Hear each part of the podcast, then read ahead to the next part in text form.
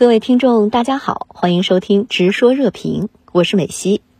国务院总理李克强应约同越南总理范明正通电话时指出，受超预期因素冲击，中国经济正顶住下行压力。美媒 CNBC 称，中国经济八月表现良好，但前景依然严峻。您是如何看中国经济的韧性表现？对全球经济复苏又意味着什么呢？嗯，的确，从这个呃国家统计局公布的呃八月份的这个统计数据看呢。我们的这个投资呃固定资产投资增长为百分之五点八，呃社会消费品总额增长呢是百分之五点四，而出口呢是百分之十一点八。从这个这三组数据来讲呢，是有两组数据是面临着较大的不确定性，也就是消费和这个出口层面面临较大的。所以我们说，总经济呢这个总体的基本面呢，呃虽然是在还是在向好，但是面临的挑战巨大。呃，从中国在这个就是呃经济维持复苏这个势头对全球经济的作用而言，大家可以知道，中国作为全球供应链产业链的这个呃中心，那可是可以说对这个全球的这种呃呃物价稳定，就是说呃防疫等都做出了一个突出的一个贡献。为什么这么说呢？大家可以想一下。中国这个供应链如果出了这个问题，那么它全球的供应链就等于供应链中心就等于出了问题，这这对这个全球当前控制通胀压力绝对是不利的。所以呢，我们说中国保持维持经济增长速度，特别是这个呃保证这种对维护全球供应链这个呃稳定呃发挥着这关键作用。五角大楼敦促美国防务公司与中国供应链脱钩，您觉得能脱得成吗？美方强推的所谓脱钩风会成为常态吗？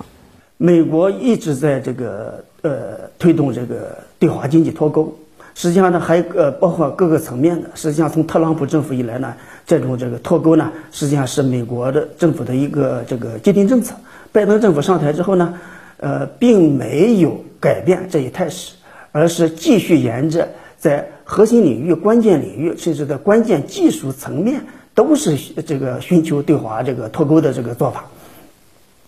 美国的主要脱钩的目的，我可以说是一方面，它是为了打压这个中国的这种这个发展势头，呃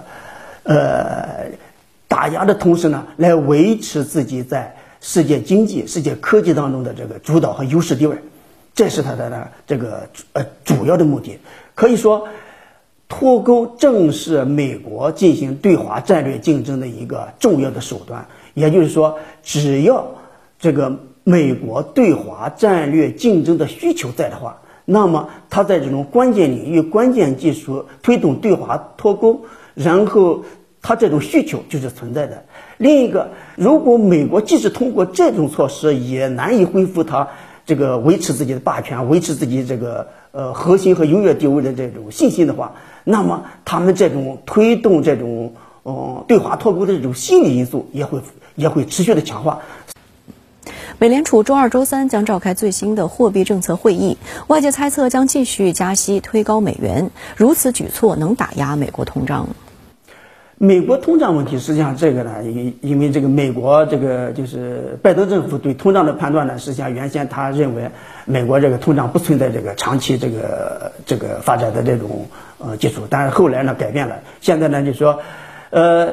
呃对这个通胀的判断呢又发生这个，所以这一这个美联储呢加息已经加息进程已经停止四轮，现在第五轮这个都一马上都也要提上这个呃日程，但是呢我们知道。真正推动美国这个呃通胀高居不下的这个原因呢是多方面的。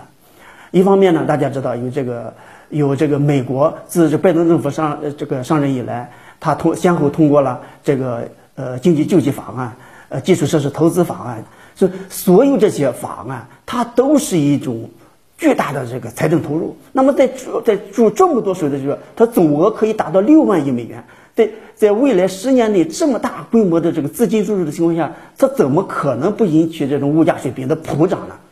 所以呢，这个是呢是一个主要原因。再加上国际社会有乌克兰危机来造成的这个能源这个紧张，